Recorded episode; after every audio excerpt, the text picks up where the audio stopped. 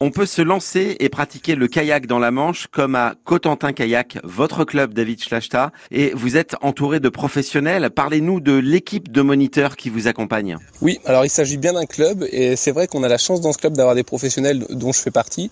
On est deux professionnels actuellement éducateurs sportifs et puis euh, de manière assez ponctuelle des professionnels administratifs. Et autour de ces professionnels, il y a toute une équipe de moniteurs qui ont des diplômes également professionnels mais qui sont bénévoles. Donc on est en tout une quinzaine de moniteurs à pouvoir euh, encadrer des sorties, en partant du débutant jusqu'au confirmé selon le niveau de compétence et puis le désir d'investissement aussi, puisque pour arriver jusqu'au plus haut niveau, il faut d'abord donner les premiers coups de pagaie, et les premiers coups de pagaie sont tout aussi importants pour réussir à capter l'attention des futurs pagayeurs. Quand on veut démarrer le kayak dans votre club, comment ça se passe? C'est des sorties en, groupe généralement? Oui, c'est quasi systématiquement en groupe. Vous pouvez sortir en autonomie quand vous avez acquis un certain niveau de pratique et euh, vous avez validé auprès des moniteurs la capacité de sortir tout seul. Mais ça reste euh, assez occasionnel, sinon c'est systématiquement par groupe de niveau et systématiquement encadré également. du coup, ce serait quoi les bons réflexes à adopter quand on est un débutant en kayak? Oh, il y en a, il y en a pas mal, mais le premier c'est la météo et la modestie. C'est-à-dire quand on va sur l'eau, il faut s'assurer déjà d'avoir pris les bonnes informations météo, c'est-à-dire pas uniquement les informations. Euh, j'ai rien contre les grandes chaînes télé qui diffusent de l'information, mais c'est de la météo générale. Et là, il faut préciser sur le bord de plage et sur la météo marine.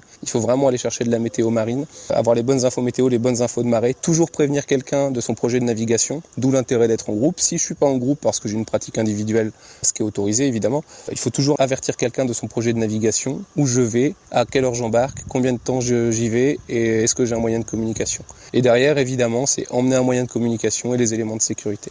Et ça, c'est vraiment les garde-fous qui permettent de pratiquer en sécurité. Et malheureusement, on voit sur les périodes d'été beaucoup trop de, on va dire, d'incidents avant de parler d'accidents avec des personnes qui ont l'impression que le soleil est le seul ami pour pouvoir aller en mer, alors qu'en fait, euh, il faut qu'il n'y ait pas de vent, il faut qu'il n'y ait pas de courant, etc. Au sein de votre club, est-ce que vous organisez des journées euh, découvertes? On a une, une, journée porte ouverte qui vient de se dérouler euh, le 10 septembre dernier, mais euh, il est toujours possible tous les samedis de venir découvrir une première séance, sur une première séance l'activité, avant de s'engager sur une pratique à l'année si vous êtes intéressé. C'est toujours possible, vous prenez contact avec nous et vous pouvez voilà, découvrir tout au long de l'année l'activité.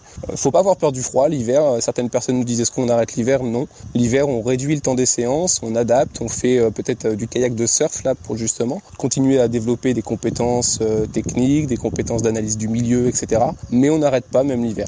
Bon, on peut assister aussi à des compétitions de kayak. Est-ce qu'on a beaucoup d'événements, nous, dans la Manche? Alors le club est assez dynamique sur la partie compétition. Il a organisé l'été dernier les championnats d'Europe, donc il a accueilli 16 nations sur Cherbourg-en-Cotentin. Il organise chaque année euh, une compétition nationale. En général, c'est début juin, donc l'année prochaine, en 2023, il y a des chances qu'elle soit aussi début juin. Et alors pour le grand public, tout l'été, le club organise des trails nautiques. Donc c'est le principe d'un trail en footing en fait, mais en mer, sans classement, euh, sans dossard. C'est des parcours sur lesquels vous pouvez vous engager avec euh, toute embarcation propulsée par l'énergie humaine. Et vous vous exprimez sur ce parcours et nous on se charge de sécuriser le parcours et de vous proposer des parcours adaptés.